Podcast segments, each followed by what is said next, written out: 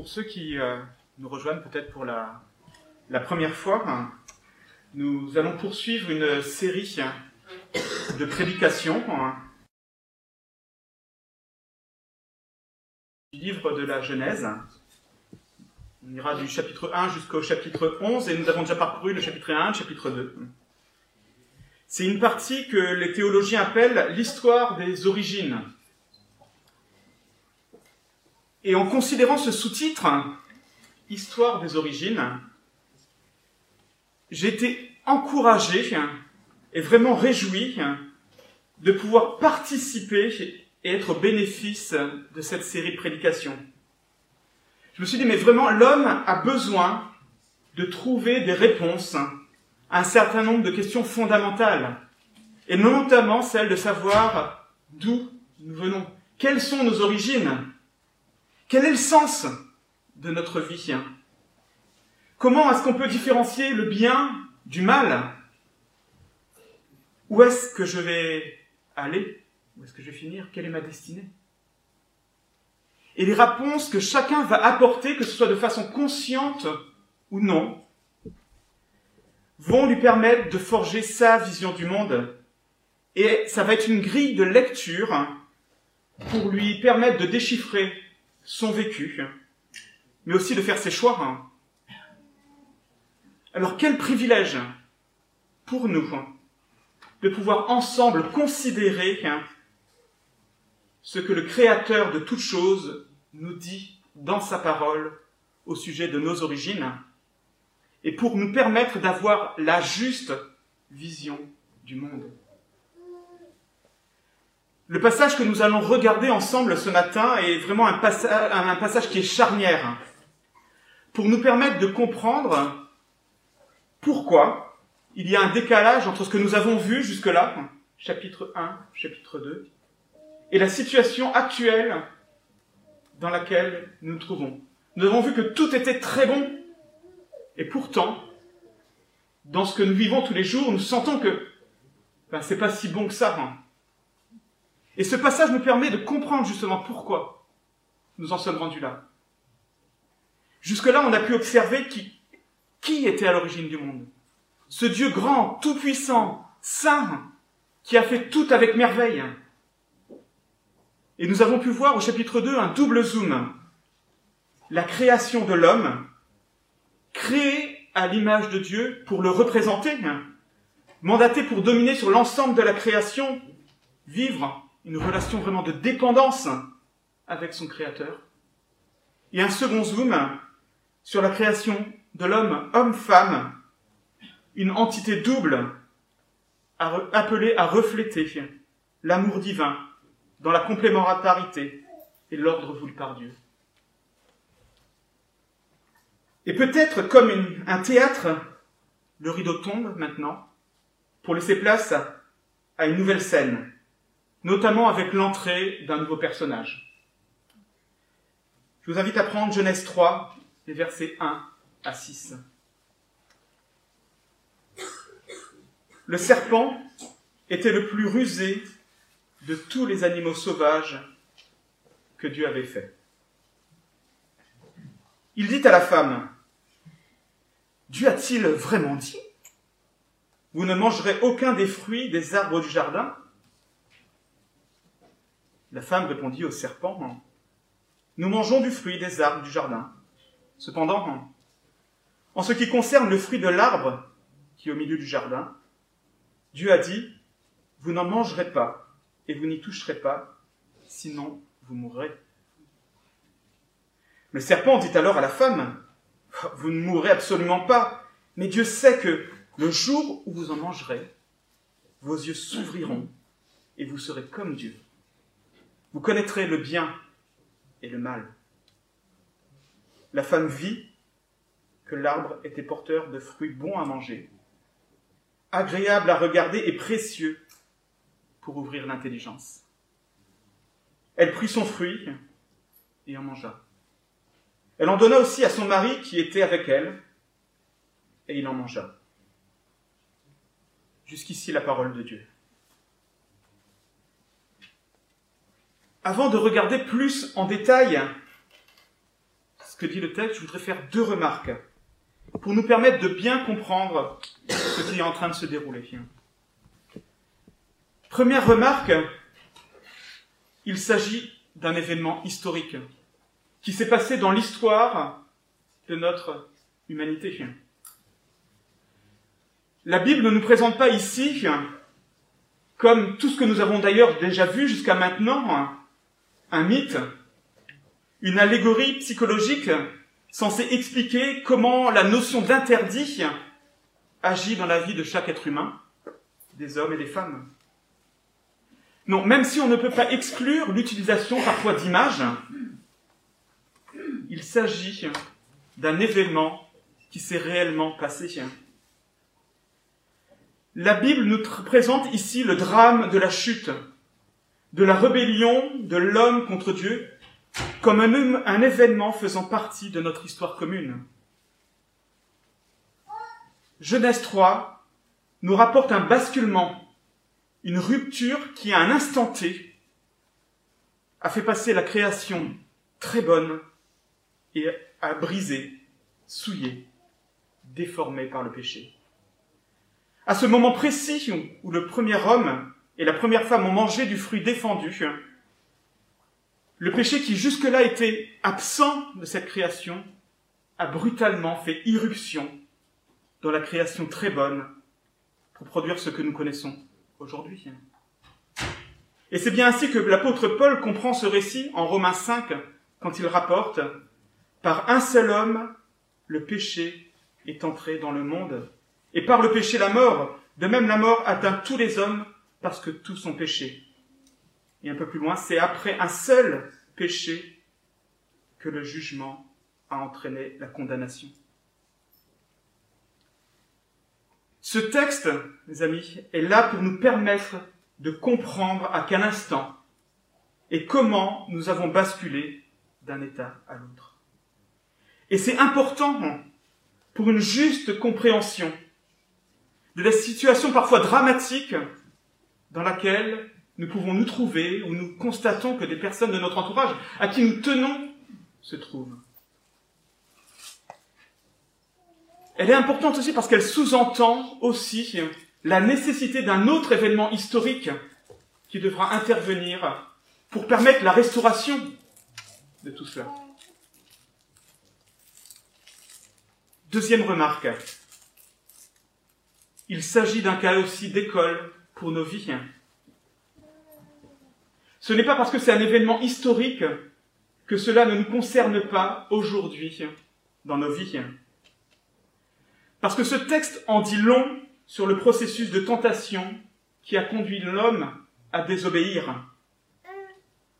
Et nous verrons dans ce texte quels sont les acteurs de la tentation, leur façon d'agir, afin de pouvoir nous préparer et pouvoir faire front quand la tentation se présente. Et c'est en prenant en compte ces deux remarques que nous regarderons ce passage ce matin. Et nous pouvons constater, en regardant le texte, qu'il se présente en, en trois actes. Premier acte, le dialogue entre la femme et le serpent, plutôt entre le serpent et la femme. Deuxième acte, l'observation du fruit par la femme pour conduire au troisième acte, la consommation du fruit de la connaissance du bien et du mal par la femme, puis par l'homme. Premier acte, le rideau se lève. Que nous apprend ce premier acte? Il nous apprend le danger ou la façon dont est mise en question la bienveillance de Dieu par la mise en question de sa parole. Le serpent était le plus rusé de tous les animaux sauvages que l'Éternel avait fait. Nous en premier temps, regardons qui est ce serpent. La parole répond elle-même à cette question. Si vous regardez dans le livre qui clôture la révélation, la parole de Dieu, en Apocalypse 12, verset 9, il est écrit, il fut jeté dehors, le grand dragon, le serpent ancien, appelé le diable et Satan, celui qui égare toute la terre. Que Satan ait réellement été présent dans ce serpent, ou qu'il s'agisse d'une image utilisée, je pour parler de ce qui s'est déroulé et de ce que Satan a fait. Dire, la personne dont il est question ici, c'est bien de lui. Mais que savons-nous exactement de lui En fait, contrairement à Adam et Ève, nous avons le privilège d'avoir accès à, un, des, éléments plus importants. Et ces éléments sont vraiment intéressants pour nous permettre de constater ce qui est en train de se jouer ici. Comment s'appelle-t-il? Nous avons vu le serpent ancien, et cela fait directement, effectivement, référence à ce moment précis du récit de la création. Le diable, étymologiquement, c'est celui qui divise, qui désunit, ou encore le trompeur, le calomniateur, Satan, ce qui veut dire aussi adversaire, ennemi, persécuteur, accusateur. C'est de lui dont il est question ici. Qui est-il? D'où vient-il? La parole de Dieu nous dit peu de choses à ce sujet, mais il s'agit d'une créature. Et le fait qu'il soit mentionné ici qu'il s'agisse d'un être créé par Dieu, le serpent, montre qu'il s'agit d'une créature. Et à ce sens, nous faisons fausse route si nous considérons qu'il est l'opposé de Dieu, comme quelque part l'antimatière et le pendant de la matière il s'agit d'un être créé par Dieu. Dieu n'a aucun équivalent.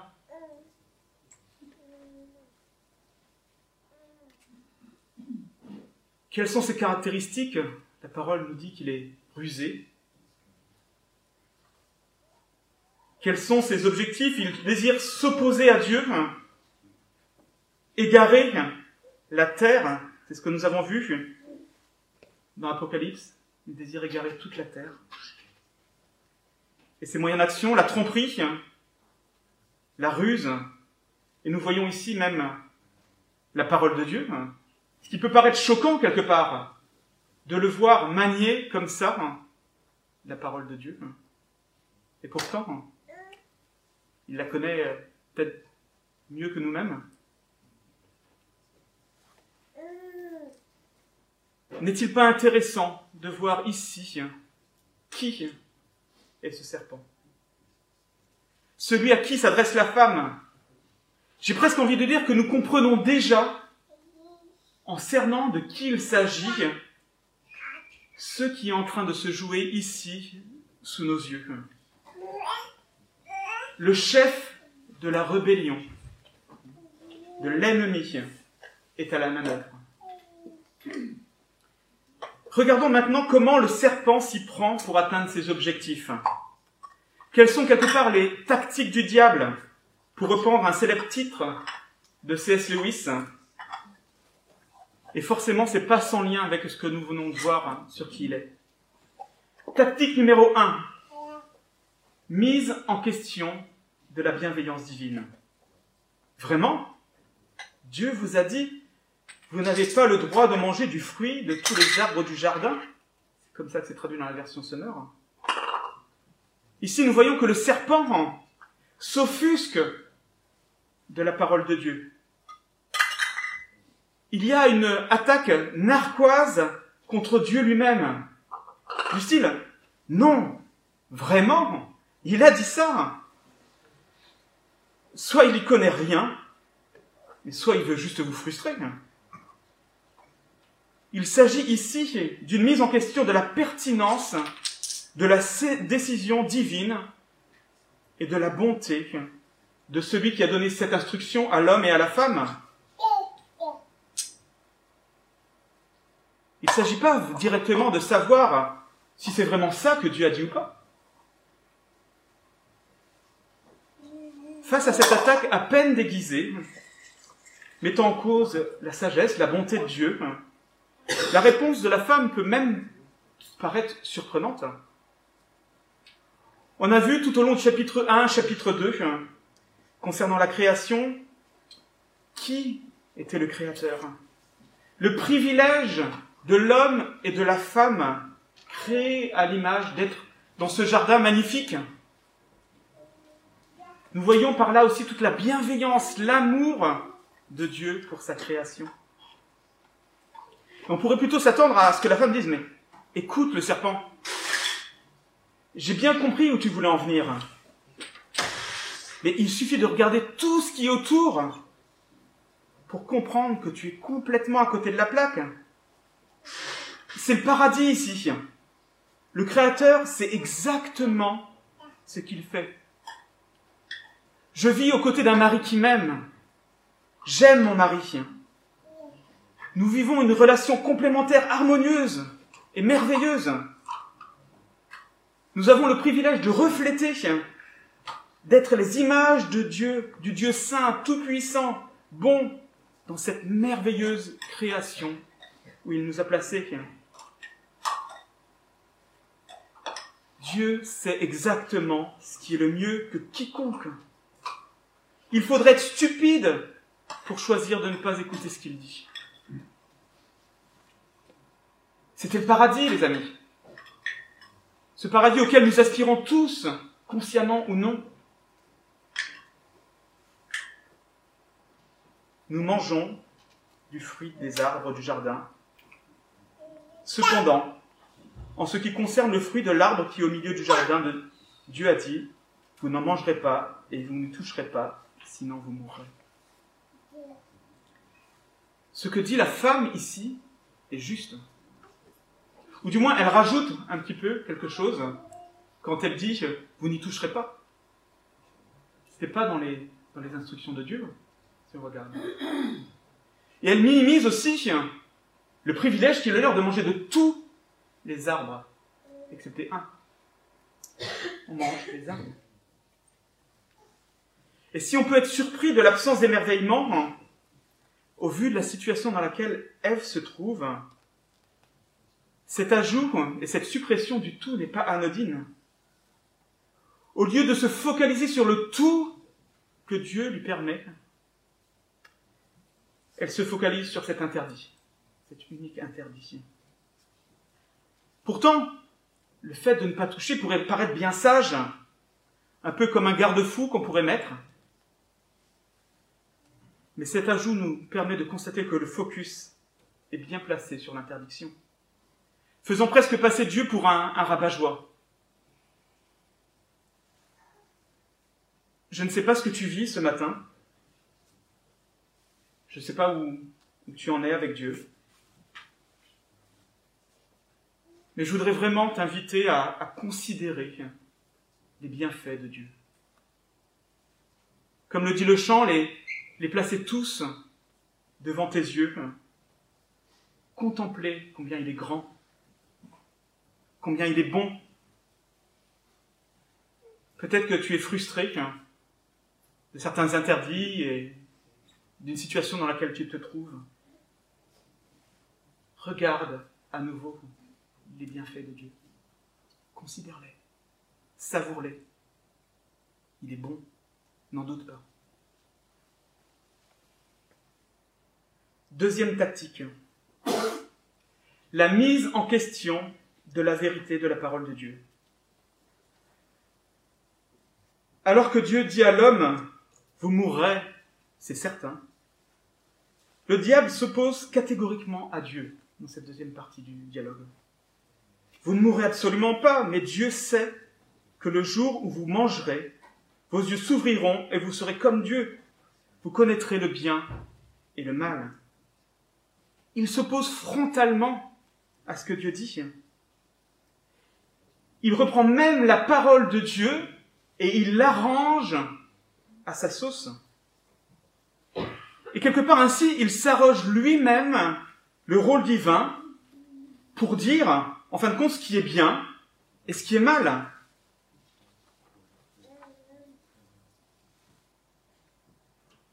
En prenant conscience de cette supercherie, on prend conscience déjà qu'il ne s'agit pas en fait de devenir libre. Il est question ici d'allégeance, d'un changement de souveraineté. Qui, Ève, va choisir de croire?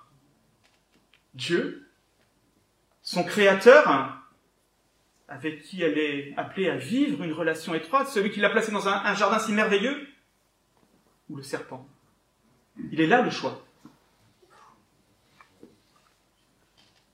Et peut-être que ce matin, tu peux être tenté de croire que si tu t'opposes à Dieu, tu deviendras réellement libre. Au moins tu manifesteras ta liberté, ton libre arbitre. Mais il s'agit en fin de compte d'un leurre. Ne tombe pas dans le panneau ce matin. Nous voyons donc que dès le début, Dieu lève le voile sur une réalité celle d'un combat, un combat spirituel. Le texte aurait pu se limiter à dire, malgré les instructions divines, Adam et Ève se sont rebellés contre leur Créateur en mangeant du fruit interdit. Et nous n'aurions pas eu accès à ces éléments que nous venons de voir. Mais nous savons, grâce à ce récit, qu'un ennemi s'oppose à Dieu et est à l'œuvre depuis le tout début de la création. Selon la Bible, nous vivons dans un monde où un combat fait rage. Et cette prise de conscience est un élément important à intégrer dans notre vision du monde. J'ai vu récemment une série hein, euh, historique sur euh, les bombardements qui ont lieu en Angleterre. C'était, il question d'un château hein, qui avait été aménagé en fin de compte pour permettre aux habitants, lors des bombardements pendant la Seconde Guerre mondiale, de se réfugier. Et on est surpris de voir tout ce qui avait été mis en place pour permettre de se protéger de l'ennemi. Les couloirs étaient aménagés, ils pouvaient rester là, il y avait de quoi faire à manger, il y avait tout ce qu'il fallait l'endroit où se réfugier était étudié.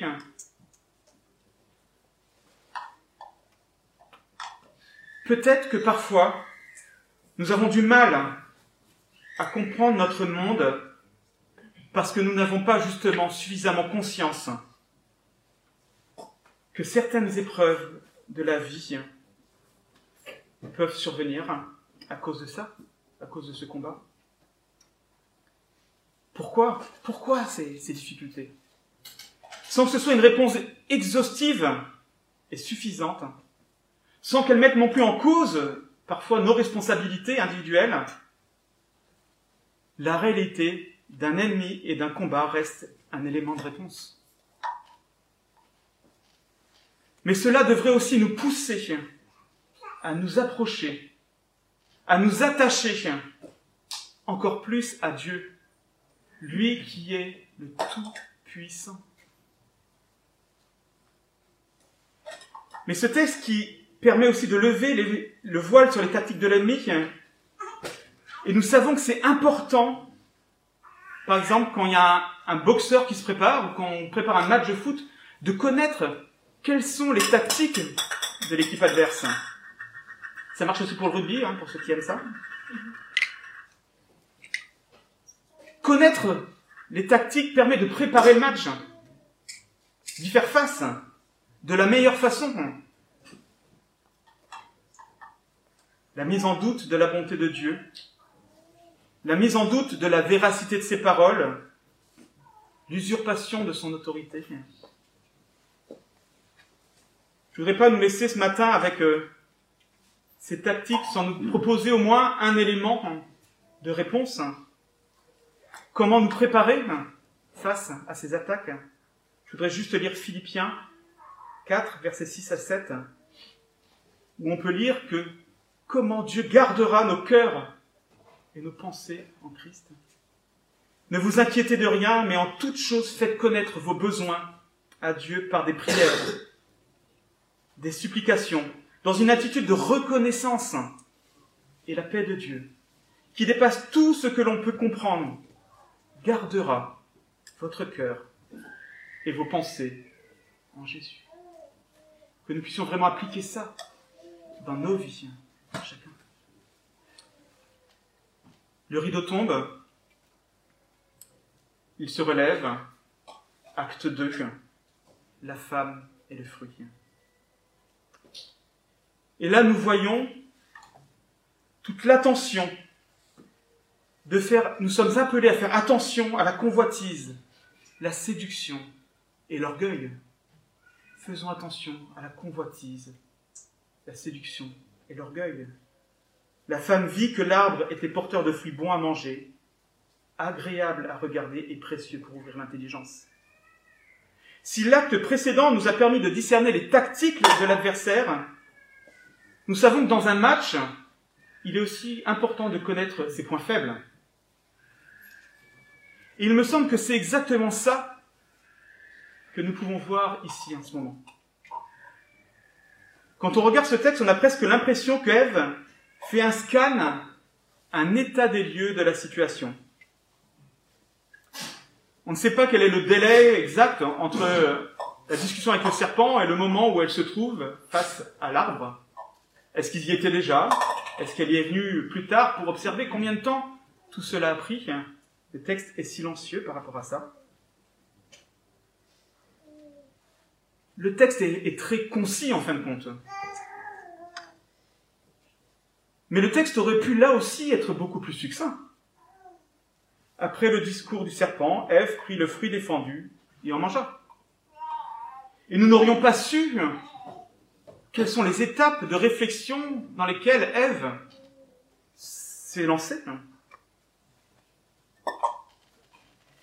On ne sait pas dans le texte non plus comment Ève en arrivait à cette conclusion, comment elle a réussi à, à savoir, sans en manger, que le fruit était bon à manger. On comprend qu'il était peut-être beau à regarder, mais comment a pu-t-elle discerner qu'il était euh, bon pour ouvrir l'intelligence?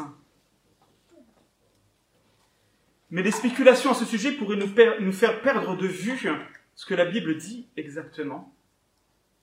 Que Ève a commencé par convoiter le fruit. Il était bon. Elle a été séduite ensuite par ce fruit, il était appétissant. Et en plus, il pouvait rendre intelligent. Notons bien là un titillement de l'amour-propre. Quelques siècles plus tard, l'apôtre Jean met en garde l'Église en soulignant les mêmes dangers. Dans 1 Jean, chapitre 2, versets 15 à 17. N'ayez pas le monde, n'aimez pas le monde, ni ce qui est dans le monde. Si quelqu'un aime le monde, l'amour du Père n'est pas en lui. Car tout ce qui est dans le monde, le désir de la chair, le désir des yeux et la confiance trompeuse en ses ressources, tout cela n'est pas du Père, mais du monde. Or, le monde passe et son désir aussi, mais celui qui fait la volonté de Dieu demeure pour toujours. Mais de quoi s'agit-il vraiment? Comment pouvons-nous vraiment définir ces trois fragilités pour être mieux à, même de, comprendre et de nous préparer Parce que peut-être que rester dans le flou serait préjudiciable. Je voudrais juste utiliser des, définitions que j'ai eues dans une formation de, de relation d'aide, d'accompagnement. La convoitise de la chair pourrait être qualifiée de tentation qui survient de l'intérieur, des désirs incontrôlés et désordonnés de plaisirs sensuels, de facilité de confort, de satisfaction physique. Les fruits étaient bons à manger.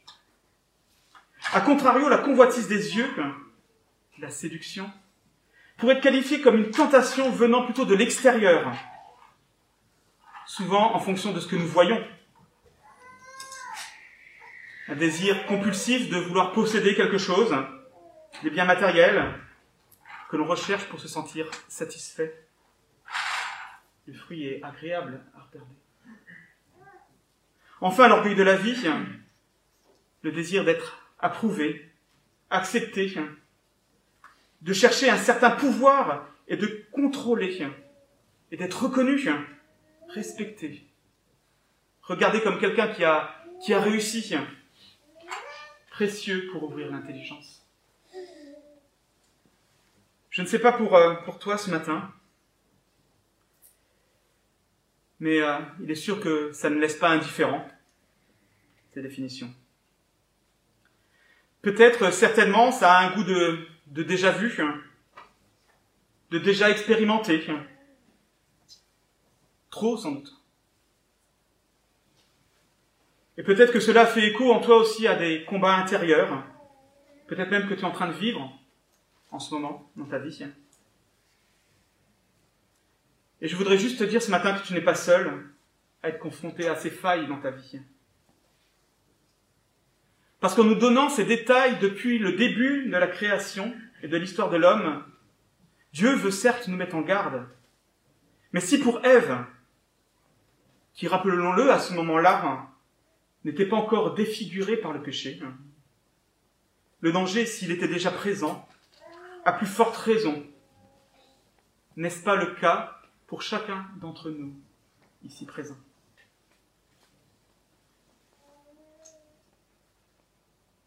C'est le cas pour, euh, pour celui qui vous parle, et je suis sûr que c'est le cas aussi pour toi. Peut-être que tu te sens fragile, chahuté en ce moment.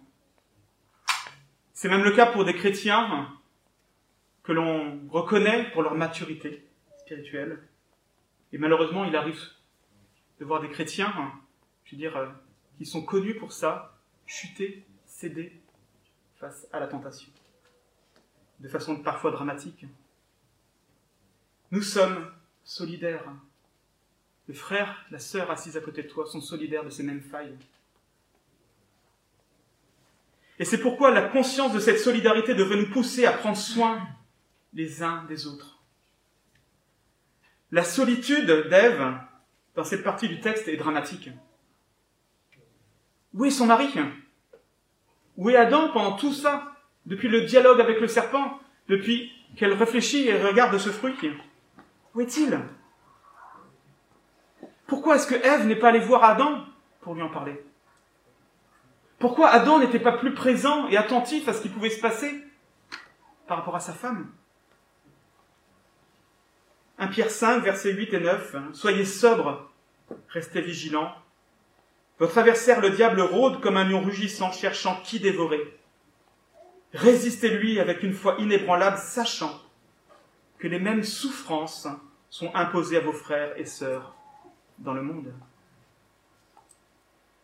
Nous avons besoin de faire front ensemble tu as besoin de tes frères et sœurs dans l'Église pour veiller avec toi. Tu as besoin de tes frères et sœurs dans l'Église pour prier avec toi. Ne nous soumets pas à la tentation, mais délivre-nous du mal. Comme j'aime souvent le dire et le répéter, un chrétien isolé est un chrétien en danger. N'imite pas Ève, ne te prive pas du soutien des frères et sœurs. N'imite pas Adam non plus. Ne prive pas tes frères et sœurs de ton soutien. Parce que nous avons aussi une espérance, mes amis. Elle n'est pas moindre face à la tentation. Et même si nous sommes, contrairement à Adam et Ève, touchés, affectés par le péché et fragilisés encore plus, cette espérance est énorme. Hébreu 4, versets 15 à 16. En effet, nous n'avons pas un grand prêtre incapable de compatir à nos faiblesses. Au contraire, il a été tenté en tout point comme nous, mais sans commettre le péché. Approchons-nous donc avec assurance du trône de la grâce afin d'obtenir compassion et de trouver grâce pour être secouru au moment opportun. Quand Jésus a été tenté dans le désert, et vous pouvez trouver ce passage par exemple dans Matthieu 4, versets 1 à 11, il est intéressant de constater que les angles d'attaque du diable correspondent à ces fragilités que nous venons d'évoquer. Mais quelle bonne nouvelle Jésus a été vainqueur. Il n'a pas commis de péché. Jésus est capable de compatir. Nous pouvons trouver compassion auprès de Jésus. Nous pouvons trouver grâce pour être secourus. Nous pouvons trouver auprès de lui un soutien face à ses tentations.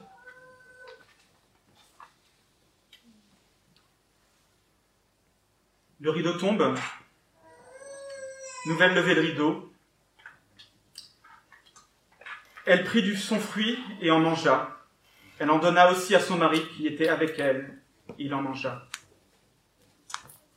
Dans ce texte très concis, nous voyons là toute la gravité intrinsèque de la révolte. Ces quelques mots sont les mots, et le mot correspondent au moment le plus tragique de l'histoire de notre vie, de l'humanité. Et alors qu'on ne savait pas ce qu'il était devenu, on apprend tout d'un coup que Adam était là. Et il n'est même pas appelé par son nom. Il est appelé par le mari.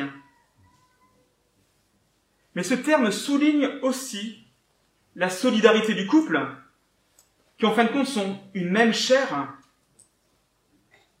il ne faudrait pas qu'à un moment donné, Adam se retourne contre sa femme pour lui dire C'est pas moi, c'est la femme que tu m'as donnée. Ils sont solidaires. Mais la simplicité avec laquelle est relatée la désobéissance à Dieu ne devrait pas nous faire oublier non plus la gravité intrinsèque de la révolte contre Dieu, du péché. Et c'est pourquoi je trouve intéressant de nous arrêter ici, hein, dans notre étude du texte, à ce verset 6. Nous avons parfois trop l'habitude de déterminer la gravité d'une situation en fonction de la gravité des conséquences qu'elle génère. Par exemple, un meurtre, c'est grave, non pas parce que je risque 30 ans de prison, mais c'est parce que c'est grave d'ôter la vie à quelqu'un que la conséquence, que la peine encourue est 30 ans de prison. Pourtant, à ce stade, nous ne savons pas ce qui va se passer. Alors c'est dur de ne pas, faire semblant, de ne pas savoir. Mais c'est un peu comme ces bonnes séries, vous savez, qui s'arrêtent, où l'épisode s'arrête au, au, bon moment, et on se dit, mais on est en pleine scène critique, et d'un seul coup, il faudra attendre le prochain épisode pour savoir ce qui va se dérouler. Et là, si on raisonnait comme ça, on pourrait être en droit de se dire, mais que va-t-il se passer? Dieu avait prévenu Adam et Ève que s'ils mangeaient du fruit, ils mourraient. Et le serpent leur a soutenu que ce n'était pas le cas. Qui a raison? Que va-t-il se passer? Vont-ils mourir? Vont-ils devenir des dieux? Dans un certain sens, la question est légitime si on considère comme ça. Pourtant, au vu de tout ce que nous avons déjà vu jusqu'à maintenant, la gravité de la désobéissance devrait être évidente. Parce que nous avons vu, il s'agit d'une question d'allégeance, de choix de maître, de choix d'une nouvelle famille. Et cela fait inévitablement penser au passage du fils prodigue, qui part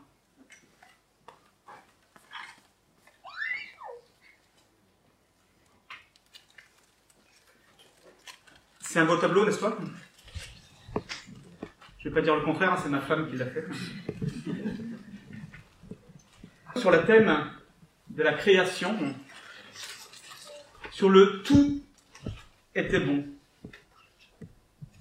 Et hier, c'était agréable de, alors que j'étais en train de finaliser la, préparation du, message, d'entendre euh, Sandra et, ma fille en train de dessiner ensemble et de peindre.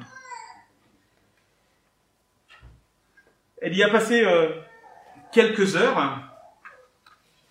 Et pour ceux qui ne la connaissent pas, hein, c'est quelqu'un de plutôt perfectionniste.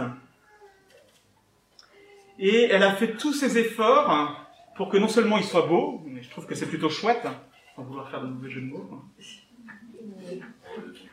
mais qu'en même temps, elle a tout fait pour pouvoir livrer la commande à temps. Et le délai était assez court. Et en fin de compte, je suis assez fier quand je regarde ce résultat. Mais je sais pas pour vous, mais en général, quand quelqu'un passe du temps comme ça, et qu'il remet son ouvrage à quelqu'un, il s'attend à ce que la personne en prenne soin. Il est en droit d'attendre à ce que la personne ne fasse pas n'importe quoi avec. Mais je trouve quand même que sur ce tableau, il manquerait peut-être quelque chose. Je sais pas pour vous. Hein.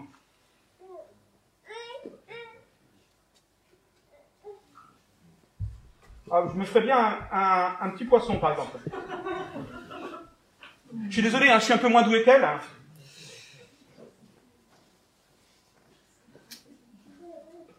Je sais pas. Ah, je sais pas ce que je pourrais faire encore. Ah, peut-être une boîte de conserve.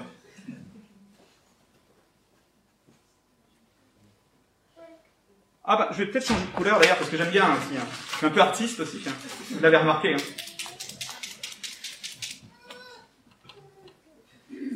Il manque, je sais pas, il n'y a pas d'hommes et de femmes, alors je sais pas, il faudrait peut-être faire quelque chose.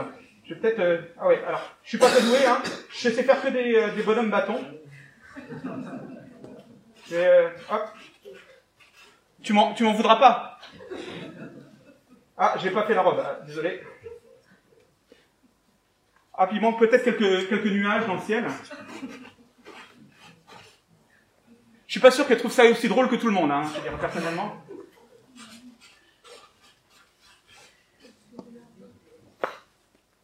Vous en pensez quoi hein C'est peut-être ce qu'elle est en train de se dire aussi. En fin de compte, quand je vois ça, je me dis que, en fin de compte, ça, ne peut pas rester comme ça. Parce qu'en fin de compte, maintenant, bah, on peut pas dire que, tout est très bon. Je sais pas ce que vous en pensez. Ça serait plutôt euh, pas. Très bon.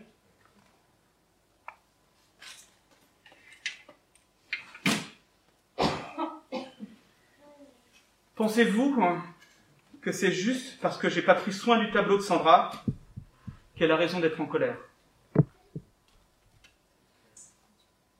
Certes, la, la connaissant, elle est peut-être en train de se dire comment je vais pouvoir rattraper tout ça? Est-ce que c'est faisable? Et ça nécessiterait euh, peut-être plus qu'une restauration, peut-être une, recréation de tableau et peut-être en réfléchir, mais quel travail ça pourrait me prendre? Et, quelque part, c'est peut-être même impossible. Et personnellement, si je devais moi restaurer ça, je suis incapable de le faire. Est-ce qu'elle n'aurait pas raison d'être en colère, ne serait-ce que par le manque de considération que je viens d'apporter à son travail Le manque de respect et par là aussi le manque d'amour qu'elle est en droit hein, d'attendre de moi, alors que je lui ai demandé de faire ce tableau. Comment alors pourrait-on imaginer que l'affront fait à Dieu ne soit que secondaire et sans gravité? Si avec un, tableau comme ça, nous avons déjà toutes ces émotions-là, comment ne pas considérer l'affront qui a été fait à Dieu lui qui est le Tout-Puissant, quand on considère l'œuvre merveilleuse qu'il avait créée. Tous les quinze jours, nous avons l'habitude de prendre la Sainte Seine. Sur les instructions de Jésus, nous partageons le pain de jus de la vigne pour nous rappeler, et on l'a chanté ce matin, que tout est accompli, que nous sommes au bénéfice de son sacrifice, parce que nous en avons besoin, nous avons reconnu la gravité de notre péché, et nous avons reconnu que nous avons besoin d'un sauveur, et nous avons reconnu en Jésus ce sauveur. C'est ça que nous célébrons tous les quinze jours. Et alors que la femme prit le fruit et le mangea, sans tenir compte des instructions divines, Jésus nous dit dans ces moments-là, prenez et mangez. Ceci est mon corps brisé pour vous. Et j'ai vraiment été interpellé en considérant ce parallèle. Toujours Dan Carson, en citant un commentateur, Dieu devra goûter à la pauvreté et à la mort avant que prenez et mangez ne deviennent des paroles qui apportent le salut.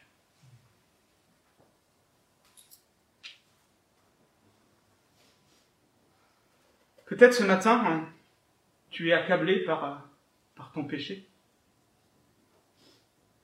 Et cette mauvaise nouvelle que nous avons pu voir ici en Genèse 3 hein, peut se poursuivre par une bonne nouvelle. Tu peux t'approcher aujourd'hui, au moment précis où je te parle, du trône de Dieu. Cette relation peut être restaurée parce qu'un autre moment historique s'est déroulé il y a plus de 2000 ans. Jésus est venu. Jésus a pris sur lui le prix de notre rébellion, de ta rébellion. Je voudrais vraiment t'inviter, si ce n'est pas le cas, si tu ne l'as pas encore fait, à t'approcher, à saisir le pardon que Jésus, que Dieu veut t'accorder. Mais je trouve que c'est aussi un précieux encouragement pour nous, Église de Rennes-Nord. Parce que plus nous aurons conscience de la gravité de nos péchés, plus nous nous réjouirons tous les quinze jours en reconnaissant ce privilège d'entendre Jésus nous dire Prenez, mangez, ceci est mon corps brisé pour vous. Nous avons besoin de prendre conscience de cette gravité pour prendre conscience de la grâce qui nous est offerte. Et c'est ce que nous voulons célébrer tous les quinze jours quand nous prenons la Sainte Seine. C'est aussi en ayant conscience de la gravité de ce péché que nous resterons vigilants sur nos gardes face aux tactiques du diable qui veut nous faire douter de la bonté de Dieu et de la pertinence de sa parole. Vigilants quant à nos points faibles aussi, la convoitise de la chair, la convoitise des yeux et l'orgueil de la vie. Prions. Seigneur, je te remercie. Seigneur, parce que par ta parole, tu nous permets de, prendre conscience du drame qui s'est déroulé à ce moment précis Ève et Adam ont consommé ce fruit que tu leur avais interdit. Mais je te remercie parce que tu ne nous as pas laissé dans cette situation-là, tu n'as pas laissé cet événement historique avoir le dernier mot, quoi. Tu n'as pas laissé l'ennemi avoir le dernier mot, quoi. Et tu es venu. Tu as fait irruption dans notre histoire pour nous permettre d'avoir à nouveau la vie. Merci, Jésus, pour cette grâce qui est la nôtre. Seigneur, nous voulons vraiment être conséquents aussi par rapport au péché et nous efforcer avec ton aide de tenir ferme face aux attaques de l'ennemi et face à nos propres convoitises. Merci de ton aide, Seigneur. Amen.